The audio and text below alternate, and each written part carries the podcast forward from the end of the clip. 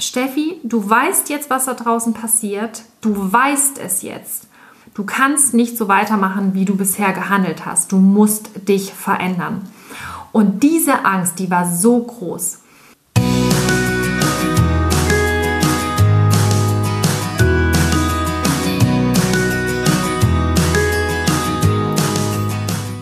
Hallo und herzlich willkommen zu deinem absoluten phänomenalen Lieblingspodcast Beautiful Commitment Bewege etwas mit Caro und Steffi.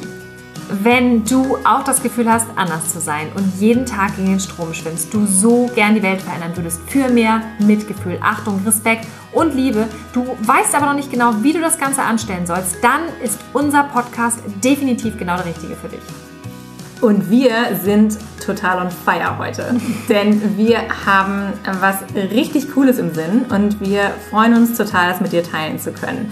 Wir haben uns ja in den letzten Tagen und Wochen ganz viel damit beschäftigt, wie komme ich in meine Kraft, wie werde ich stark für die Tiere, wie kann ich meine Power nutzen und wie komme ich raus aus Weltschmerz, aus Überforderung, aus schlechten negativen Gedanken und wie kann ich mich schützen und die Erkenntnis, die wir ja auch hatten und mit euch geteilt hatten, dass eben der Tierrechtsaktivismus kein Sprint ist, sondern ein Marathon. Und Steffi und ich haben da ganz viel drüber gesprochen, es ist ja sowieso ein Thema, was uns seit Jahren begleitet, seitdem wir eigentlich in der Szene unterwegs sind.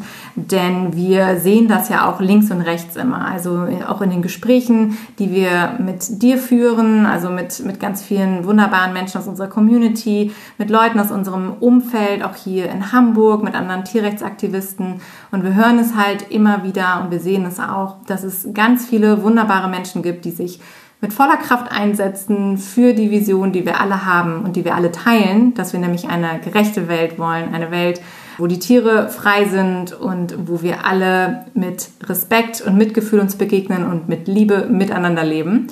Und das ist eine krasse Herausforderung. Und die Menschen, die sich dafür einsetzen, sind irgendwann an einem Punkt, wo sie nicht mehr können. Und wir haben das eben immer wieder gesehen, dass die Leute dann wieder verschwinden nach einiger Zeit, dass sie dabei waren, Feuer und Flamme sich wirklich mit voller Kraft dafür eingesetzt haben und alles dafür getan haben, dass wir alle diesem Ziel näher kommen, aber irgendwann so kaputt waren oder so ausgebrannt waren oder so demotiviert waren, dass sie eben verschwunden sind.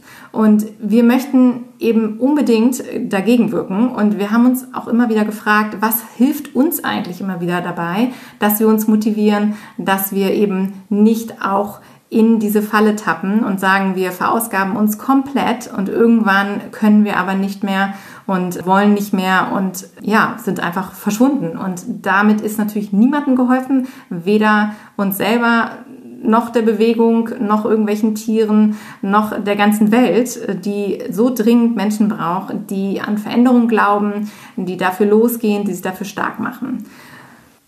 Und genau aus dem Grund haben wir in der letzten Zeit auch ganz viel darüber gesprochen, wie wichtig es ist, dass wir uns auch mal Ruhe gönnen, dass wir uns auch mal rausziehen und trotz der ganzen Power, die wir uns natürlich wünschen, die ihr gebt für die Tiere, ihr euch eben auch um euch selber kümmert und auf euch selber achtet gar nicht unbedingt trotz, sondern wegen der ganzen Power, die ihr nämlich braucht, jeden Tag da draußen. Es geht ja nicht nur darum, dass ihr unbedingt jetzt direkt den Tieren aktiv helft, sondern es geht ja auch ganz oft darum, sich selbst einfach über Wasser zu halten. Zum Beispiel im Rahmen der Familie, bei Kollegen, bei Freunden, wenn man sich wieder irgendeinen Blödsinn anhören musste.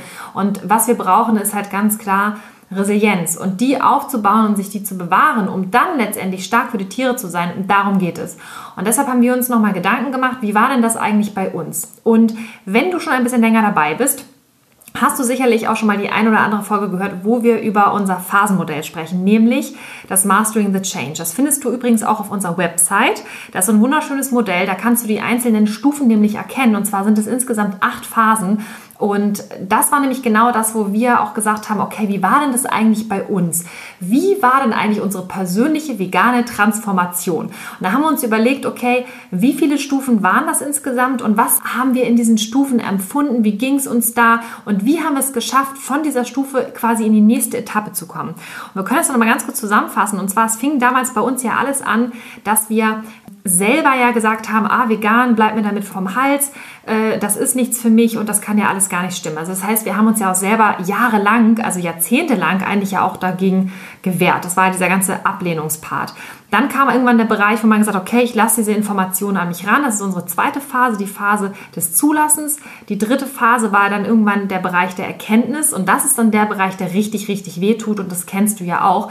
Da gehen wir gleich nochmal näher drauf ein, was es bedeutet, in dieser Phase der Erkenntnis drin zu stecken. Und dann kam irgendwann der Bereich Phase 4, Phase der Orientierung. Das heißt, ähm, ich habe angefangen zu gucken, wo kann ich mich einbringen, was kann ich machen, wie sieht mein Supermarkt aus. Also diese ganze Vegan-Safari. Und dann kommt irgendwann die Settle-Down-Phase. Also die Phase 5, wo du das erste Mal so eine kleine Community hast. Du hast erst einen veganen Freunde, vielleicht hast du dich einer Orga angeschlossen und du hast das Gefühl, oh, ich fühle mich das erste Mal mal wieder so ein bisschen normal und zu Hause und irgendwie angekommen.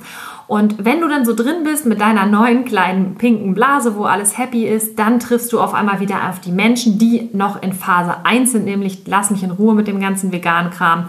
Ich habe da keinen Bock drauf. Und dann passiert das, was wir nämlich auch hatten und das ist geht ganz, ganz vielen Menschen da draußen so und dir mit Sicherheit auch, weil wir rutschen da auch immer wieder rein. Das ist nämlich die Wutphase. Phase Nummer 6, also sprich, immer wieder kommt dieser Frustus, dieser Zorn, dieser Hass auch manchmal auf andere Menschen wirklich, weil du einfach nicht begreifen kannst, was passiert da eigentlich, wie können die das zulassen. Und auch da werden wir noch darauf eingehen, weil es ist unglaublich existenziell, dass wir da rauskommen und dass wir aber diese Energie, die wir in dieser Phase haben, nutzen für die positive Sache, für die Tierrechtsbewegung, weil die Energie an sich ist gut, wir müssen sie nur umlenken. Und dann kommt nämlich irgendwann die Phase, das ist die Phase Nummer 7, die Kommunikationsphase, in der wir dann wirklich auf Augenhöhe mit den Menschen sprechen können, die auf unsere Reise mitnehmen können und auch selber wieder so ein bisschen in die Balance kommen. Und die schönste Phase, die kommt ganz zum Schluss, das ist unsere Lieblingsphase, das ist die Phase 8, das ist die Schöpferkraftphase.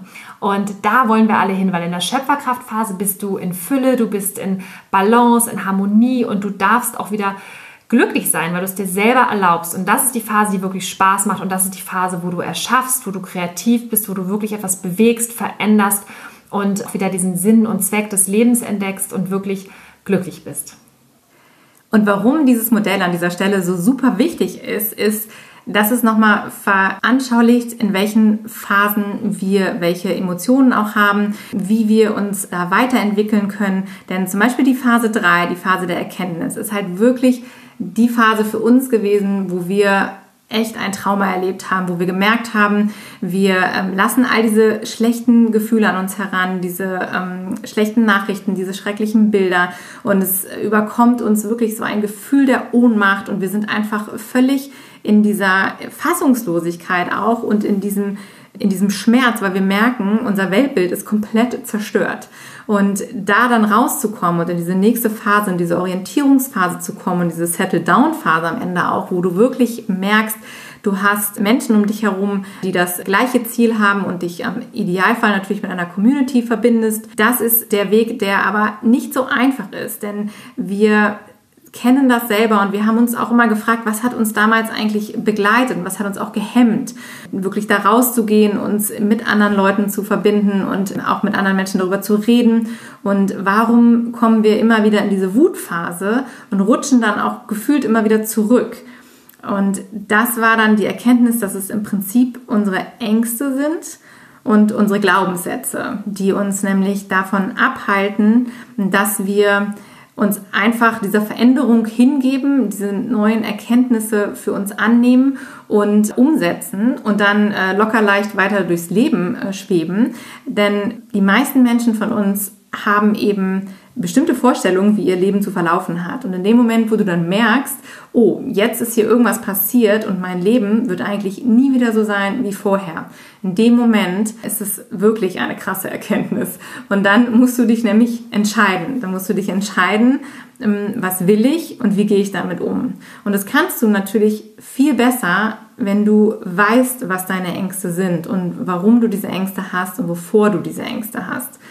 Und da hilft es halt total, wenn man wirklich auch mal in sich hineinspürt und sagt, was ist es denn eigentlich, was mich nicht auf der Familienfeier über diese Themen reden lässt? Oder was ist es, was mich so traurig oder wütend macht, wenn meine Arbeitskollegen irgendwie dumme Sprüche machen?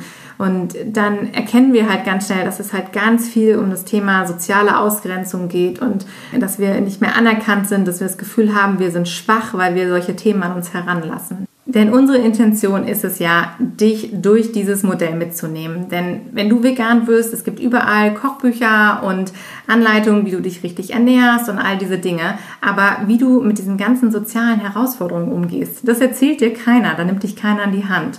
Und da möchten wir einfach unsere Erfahrungen mit dir teilen und dich da mitnehmen. Denn unser größter Wunsch ist es, dass du schnell aus diesen Ängsten herauskommst, aus dieser Angst, dass diese dich nicht lähmt, sondern dass du schnell durch diese Phasen rutscht und am Ende in dieser Schöpferkraftphase bist und dein volles Potenzial ausleben kannst.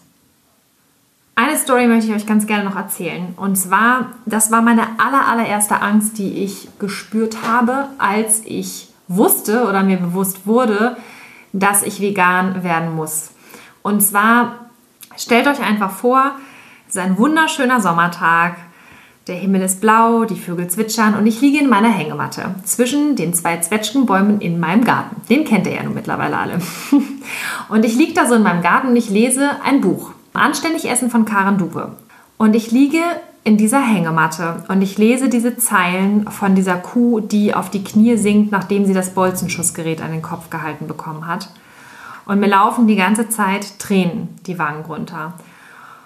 Und dieses Gefühl, was ich da das erste Mal hatte, war eins der schlimmsten Gefühle, die ich jemals verspürt habe. Ich habe so viel Schuld und Scham und Ungerechtigkeit verspürt und ich habe mich so verantwortlich dafür gefühlt. Es war einfach nur schrecklich.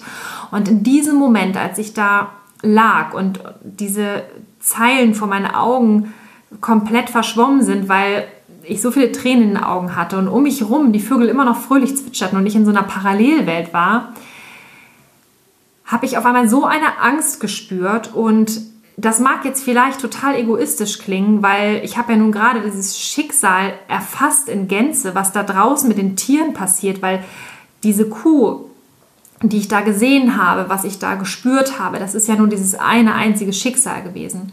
Aber dass das Millionen da draußen sind, jedes Jahr, das ist mir so krass bewusst geworden. Und diese Angst, die ich dann hatte, die war, Steffi, du weißt jetzt, was da draußen passiert, du weißt es jetzt.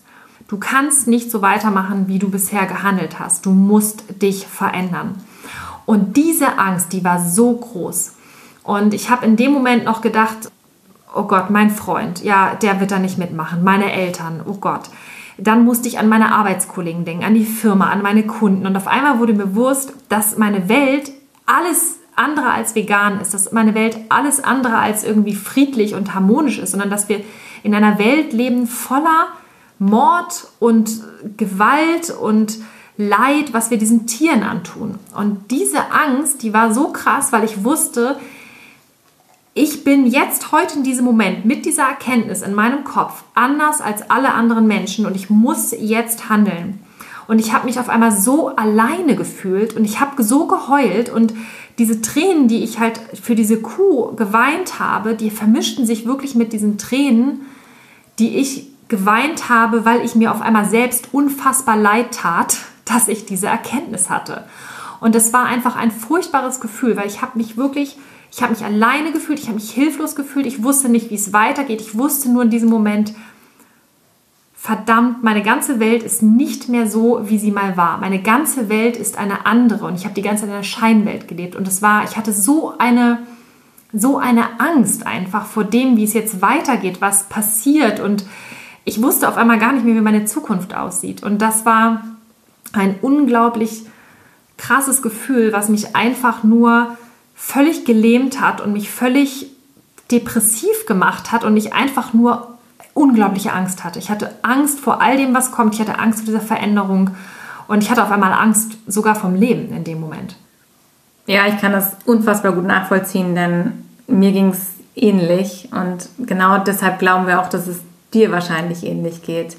Bei mir waren es eben auch die, die Gedanken, dass ich nicht wusste, wie ich das handeln soll in meinem Alltag. Denn dieses Gefühl, dass du jetzt auf einmal anders bist und dass du, dass du eine extra Wurst brauchst und dass du nicht mehr so einfach reinpasst in Veranstaltungen, in Firmenfeiern, in Geburtstage und da auf jeden Fall jetzt in die Konfrontation gehen wirst wahrscheinlich und dein Leben, was du gerade sagtest, definitiv einen anderen Weg einschlägt. Das hat mich damals auch komplett fertig gemacht.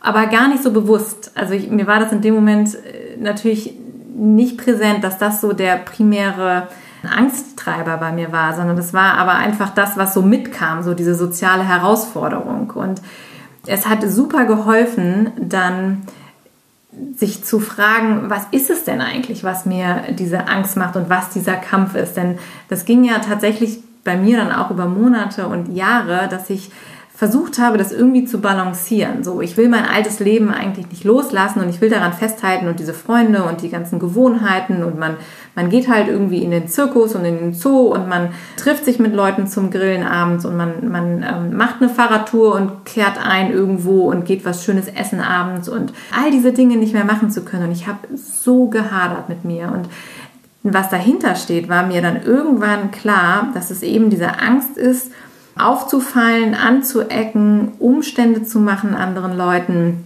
nicht mehr so easygoing zu sein. Die Erkenntnis, welcher Glaubenssatz dahinter steckt, das sind Dinge, die wir einfach in unserer Jugend mitbekommen haben, die wir so verinnerlicht haben, dass wir glauben, dass das Realität ist. Und bei mir kam dann diese Realisierung, dass ich immer glaube, dass ich es allen recht machen muss und dass ich easygoing sein muss und dass man eben nicht auffällt und dass man keine Umstände macht. Das ist etwas, was ich krass von meinem Elternhaus äh, so mitbekommen habe. Natürlich mit den besten Absichten meiner Eltern, aber das mich so prägt und was natürlich total kontraproduktiv war in dieser Situation. Und es war vorher eine unfassbare Stärke von mir. Ich war auch so ein bisschen stolz darauf, weil ich immer gesagt habe, nee, easy going, ich mache alles mit, ich esse alles, ich schlafe überall, ich bin unkompliziert, ne, unkompliziert ich passe mich an, alles, mhm. alles kein Problem. Und auf einmal war ich eben nicht mehr so easy going. Und auf einmal war ich eben diejenige, die immer wieder provoziert hat, alleine dadurch, dass sie da war, weil sich andere Leute irgendwie angegriffen gefühlt haben, weil ich gesagt habe, nee, ich esse kein Fleisch und ich esse keine Milch und Käse und diese ganzen Produkte. Und es triggert ja was in den Menschen, das kennen wir ja alle. Und das wirklich für mich dann auch zu realisieren, was steht eigentlich dahinter? Was sind, ähm, wo kommt diese Angst her und was ist eigentlich die wirkliche Angst? Das hat dann ganz, ganz viel verändert. Und die Frage, die wir uns natürlich gestellt haben, jetzt und auch damals ist, wie kommen wir aus der Nummer wieder raus? Und eine der wichtigsten Erkenntnisse, die wir daraus gewonnen haben, ist, dass wir das Ganze darüber machen, dass wir für bestimmte Dinge dankbar sind. Dass wir dankbar sind, zum Beispiel für das Privileg, aufgewacht zu sein. Dass wir dankbar sind dafür, dass wir unserem Körper jetzt nur noch gute Dinge zuführen können, alleine weil wir mal angefangen haben, uns überhaupt mit dem Thema Ernährung zu beschäftigen darüber dankbar zu sein, dass wir auf einmal unsere Werte leben, dass wir sagen können, ja, wir lieben Tiere, ich liebe Tiere, ich bin ein Tierfreund und es auch wirklich so ist und da nicht in einem Zwiespalt eigentlich leben oder uns selber etwas vormachen. Und diese Dankbarkeit wirklich zu spüren und sich dessen bewusst zu sein, das ist aber auch wirklich eine, eine Fähigkeit dafür überhaupt, diese Achtsamkeit zu besitzen und dahin zu horchen und zu gucken, was tut mir denn gut, welche Gedanken tun mir gut. Und das ist etwas, was wir einfach gelernt haben, gezielt diese Dankbarkeit auch zu praktizieren.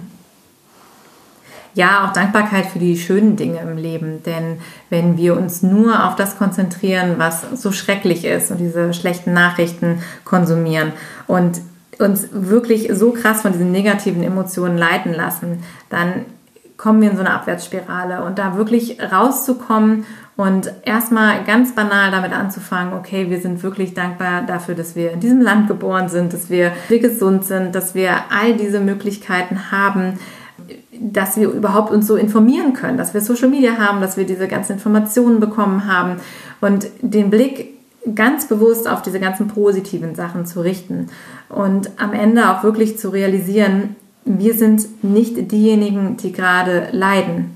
Und das macht wirklich einen entscheidenden Unterschied, wenn du für dich feststellen kannst, ich bin ja nicht derjenige, der gerade in diesem Stall steht, in diesem Kasten stand, dem gerade der Schnabel gekürzt wurde. Ich bin nicht das Kälbchen, was gerade der Mutter entrissen wurde. Und ich habe diesen Schmerz nicht. Und ich habe die Möglichkeit, etwas zu tun. Und wenn du dir vorstellst, was würden sich diese Tiere wünschen? Was würden sie sich wünschen, dass jemand, der nicht in dieser Lage ist, sich dafür einsetzt, dass sich was ändert? Denn die haben nicht die Möglichkeit. Und dafür dankbar zu sein, dass wir wirklich in der privilegierten Situation sind. Wir haben sehr viele Rechte in diesem Land und wir haben sehr viele Möglichkeiten, uns zu organisieren. Wenn man sich überlegt, wie früher Revolutionen entstanden sind, da denke ich auch ganz oft drüber nach. Und wie, wie Menschen früher Aufstände organisiert haben oder Umbrüche in der Gesellschaft und ohne sämtliche Social Media, Internetgeschichten, was auch immer wir heute alles so nutzen. Und welche Risiken sie auch eingegangen sind dabei. Ja, die sind ja sofort äh, geköpft worden, wenn die einmal was Kritisches gesagt haben. Und wir haben ja hier diese Möglichkeit, in unserem Staat Dinge zu äußern und etwas zu verändern. Wir können demonstrieren, wir können da rausgehen, wir können Diskussionen entfachen, wir können äh, Schlachthäuser besetzen, wir können Mahnwachen machen. Es gibt so viele Möglichkeiten. Es ist natürlich die Frage, was was bringt und es ist auch die Frage, wofür du dich am Ende entscheidest. Das ist aber auch nochmal ein ganz anderes Thema. Aber wirklich erstmal zu erkennen, dass wir diese Möglichkeit haben und dass wir ja eben nicht diejenigen sind, die in diesem Schmerz stehen und die eingesperrt sind und die von der Angst einfach nur gelähmt sind. Ohnmacht, das ist ja genau. diese Ohnmacht auch. Ja. Ne? Das ist ja das, was viele immer empfinden und dass man da wirklich sagt, okay, wie komme ich aus dieser Ohnmacht raus? Deswegen ist das so wichtig, was du gerade sagst. Ne? Ich glaube, das ist auch das, was so viele von uns spüren, diese Handlungsunfähigkeit durch diesen. Aber das sind wir ja eben nicht. Wir sind ja, ja nicht handlungsunfähig. Und das ist Nein. ja genau der Punkt dabei. Und dass wir uns das vor Augen führen und dass wir dann versuchen, unseren Verstand wirklich mit diesen positiven Gedanken zu füttern. Und wir haben das für uns ja wirklich mehr oder weniger fast perfektioniert, dass wir immer, wenn wir unterwegs sind, spazieren gehen. Wir freuen uns an der Natur, an den Bäumen, ähm, am Garten. Wir freuen uns an unseren Hunden, äh, an all den Dingen, die da draußen positiv laufen. Wir konsumieren auch positive Nachrichten. Also es gibt ja auch so Newsletter, die du dir bestellen kannst, wo es dann äh, Good News gibt und solche Sachen. Also dass man wirklich den Blick einmal wendet und sagt, okay, es gibt auch noch gute Dinge und es gibt Hoffnung und du auch nach links und rechts schaust und einfach schaust, wer steht da eigentlich schon mal neben mir oder hinter mir welche Armee habe ich denn schon in meinem Rücken? Wer ist schon auf dem gleichen Trichter? Denn wenn wir uns dafür öffnen und das sehen und anerkennen, dann eröffnet sich eine ganz neue Welt. Das ist ja auch das, was wir dann in dieser Settle-Down-Phase beschreiben. Wenn du dann auf einmal merkst, dass du ein neues Umfeld hast, in dem du dich wieder mit Gleichgesinnten umgibst. Das ist so viel wert und es gibt so eine Kraft und so eine Power. Und das ganz Wichtige ist halt einfach, was wir auch immer wieder feststellen, dass wenn man sich natürlich nur noch mit Gleichgesinnten aufhält oder sich umgibt, dass man dann halt irgendwann in seiner rosaroten Veganblase ist und auch gar nicht mehr checkt, wie furchtbar das da draußen alles ist.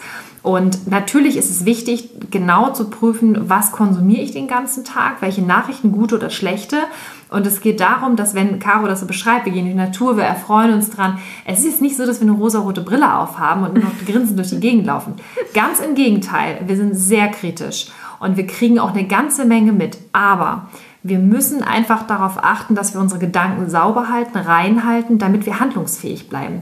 Weil das schleicht sich wirklich so in dein Gehirn, in deine Gedanken und steuert damit letztendlich deine Emotionen, sodass dann sich wieder auch eine Ohnmacht einschleichen kann.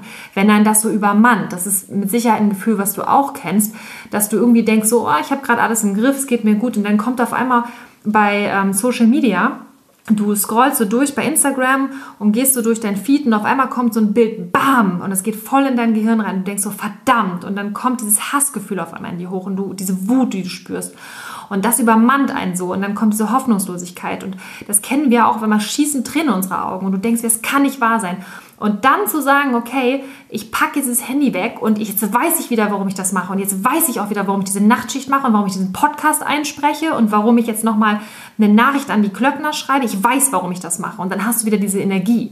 Ja, und das ist halt aber ganz wichtig, dass du halt immer überlegst, okay, das ist, das ist gerade passiert. Was macht das mit mir? Wie kann ich das entsprechend umwandeln? Wie kann ich dann Teil der Lösung sein und wie kann ich diese Energie einfach nutzen? Ja, absolut wichtig. Gerade diese Wut, diese Wutphase, die du ja auch gerade nochmal beschrieben hast, in die wir ja alle immer wieder kommen, genau in solchen Situationen, dass wir diese Energie nutzen, positiv für uns umwandeln und sagen, wir, wir gehen da raus, wir reißen was. Denn es ist natürlich niemandem geholfen, wenn du jetzt nur noch die rosarote Brille anhast und durch die Gegend läufst und äh, inaktiv wirst. Das wollen wir natürlich auch nicht.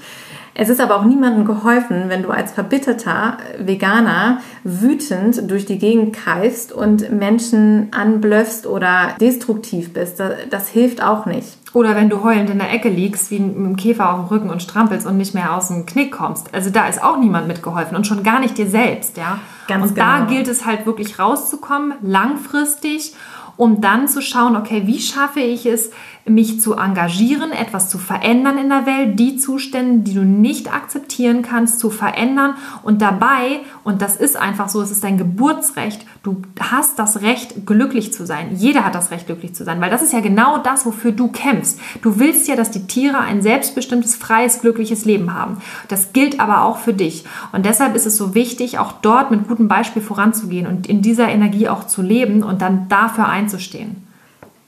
Der Veganismus ist doch die wunderschönste Lebensform, die wir uns alle vorstellen können. Wir haben damals auch bei Beautiful Commitment gesagt, der Name kommt genau daher. Es ist ein wunderschönes Commitment, was wir eingehen mit dieser Lebensweise. Und das macht den Riesenunterschied. Und wenn Menschen da draußen Veganer sehen, die traurig sind, die wütend sind, die nicht wissen, wohin mit sich und in diesem Weltschmerz zerfließen, dann ist das natürlich auch kein gutes Aushängeschild für diese Lebensweise. Wir müssen uns doch nicht schämen, dass wir diese Werte leben. Mitgefühl, Liebe, Achtung, Respekt, das ist doch sowas Wunderschönes. Und wir sind stolz darauf, dass wir diese Welt vor uns sehen, dass wir die Vision haben von einer Welt, in der diese Lebensweise möglich ist, in der wir alle so miteinander leben. Und dafür möchten wir dich motivieren, dass du losgehst, dass du den Rücken gerade machst, dass du sagst, ja, ich stehe dafür ein für diese Werte. Und auch wenn es unbequem ist, es ist es unbequem. Und die sozialen Umstände machen es uns echt schwer, denn mit jeder Zelle versucht die Industrie und die Wirtschaft und alles, was da draußen passiert in unserem Alltag, versucht uns ja ein Bild von einer anderen Gesellschaft zu vermitteln. Deshalb ist es so hart manchmal, sich dagegen zu stellen. Aber eigentlich sind wir doch diejenigen, die sich für eine Lebensweise mit Frieden und mit Liebe einsetzen. Und wenn wir das verankern und wirklich versuchen, auch diese Emotionen mehr in die Welt zu geben, dann können wir wirklich was verändern. Also sei stolz darauf, sei stolz, was du verkörperst, sei stolz auf deine Werte und dass du sie lebst. Denn wenn du als leuchtendes Beispiel vorangehst, dann wollen andere Menschen dir folgen. Menschen zieht es immer ins Licht und dahin, wo es hell ist, wo es schön ist, wo es positiv ist. Und genau das werden sie wollen und werden sie fragen. Und das ist dein Job. Also worüber reden wir jetzt die ganze Zeit? Wir reden mit dir darüber, dass wir eine Abkürzung mit dir gehen wollen, dass wir nicht nur das Mastering the Change, die acht Phasen durchwandeln, sondern dass wir ganz bewusst uns einfach mal darauf konzentrieren, dass wir uns deinen Ängsten stellen, dass wir schauen, wie kommst du wirklich aktiv in die Dankbarkeit, um deine Glaubenssätze wirklich ein für alle Mal abzuschütteln? Und wie wirst du letztendlich wirklich aktiv und zwar langfristig. Wie empfindest du Stolz für deine Werte, für deine Mission und für deine riesengroße Vision und wirst zum leuchtenden Beispiel für alle anderen?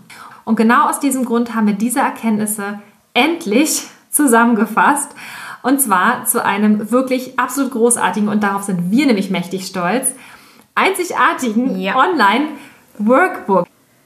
Denn diese Reise, die wir jetzt hier beschrieben haben, kennst du mit Sicherheit. Und mit Sicherheit kennst du auch die Stolpersteine. Und unser Ziel ist es wirklich, dass wir dich an die Hand nehmen, weil das ist nämlich etwas, was wir damals nicht hatten. Wir hatten niemand, der uns an die Hand genommen hat. Wir mussten das alles alleine machen. Wir haben uns da durchgeboxt und wir haben da durchgeheult und wir waren wütend und sauer und wir waren ohnmächtig. Das sind alles so viele Dinge, die da passiert sind, die nicht unbedingt Not getan hätten, wenn wir gewusst hätten, wie wir da rauskommen. Und deshalb haben wir gesagt, okay, was können wir aus den ganzen Jahren, die wir jetzt schon hinter uns haben, wirklich lernen? Und haben eigentlich so unsere wichtigsten Erkenntnisse als Essenz zusammengeführt zu diesem Workbook und haben es jetzt wirklich wunderschön aufbereitet ja, zur Verfügung gestellt. Und das soll unser Geschenk an dich sein. Denn wir sind unfassbar dankbar für all das, was wir jetzt mit dir, mit der Community erlebt haben, wie wir zusammenhalten, wie wir zusammen gewachsen sind, was wir schon alles aufgebaut haben, was da für eine Bewegung auf einmal ins Rollen gekommen ist. Und wir finden das einfach so überwältigend. Wir haben gesagt, okay, wir, wir machen das. Wir haben da wirklich jetzt ganz lange dran gesessen. Wir wollten es immer wieder machen. Wir haben dann pausiert, wir haben weitergemacht und jetzt ist es endlich fertig, weil wir es auch wirklich wunderschön haben wollten. Und dieses Workbook, das wird dir dabei helfen, wirklich diese drei wichtigen Elemente einfach für dich auf deine Art und Weise zu erkennen und zu übersetzen, dein eigenes Tempo, deine eigene Interpretation, dass es wirklich deine ganz persönliche Transformation wird, die dir dabei helfen soll, wirklich in die Aktion zu kommen und wirklich mit Leichtigkeit in der Schöpferkraftphase aktiv für die Tiere etwas zu bewirken. Die Beautiful Commitment Homework ist geboren, hat das Licht der Welt erblickt und ihr wisst ja, ich war ein paar Tage auf Rügen und habe genau das gemacht. Ich habe mich hingesetzt und habe in mich hineingehört und habe an ganz vielen von diesen Themen gearbeitet. Und das möchten wir dir jetzt auch ans Herz legen. Nimm dir mal eine Auszeit, am Wochenende, wenn du kannst, zieh dich einfach mal raus und nutze die Gelegenheit und mach einfach mal deine Hausaufgaben. Die Beautiful Commitment Homework wird mit Sicherheit die transformierendste Hausaufgabe sein, die du je gemacht hast. Also nimm dir die Zeit, sei dir das wert und wenn du das nächste freie Wochenende hast, geh auf unsere Homepage, der Reiter für mich. Da kannst du dich registrieren für die Beautiful Commitment Homework. Lade dir deine Worksheets runter, schließ dich irgendwo ein und geh mal ganz tief, damit du wirklich etwas für die Tiere bewegst und durch dein Wirken dann langfristig Erfüllung und Glück verspürst. Wir freuen uns unendlich, dass wir dir dieses Workbook online zur Verfügung stellen können. Und wir sind unfassbar gespannt auf dein Feedback, auf deine Erlebnisse, auf deine persönliche Transformation, deine Erfahrung. Bitte, bitte teil das mit uns, weil wir unbedingt erfahren möchten, was es mit dir gemacht hat, ob es was mit dir gemacht hat, wie es dir gefallen hat und möchten uns ganz herzlich an der Stelle nochmal für dich und für deinen ganzen Einsatz für die Tiere bedanken und hoffen, dass wir gemeinsam dieser starken Community noch unfassbar viel bewegen werden.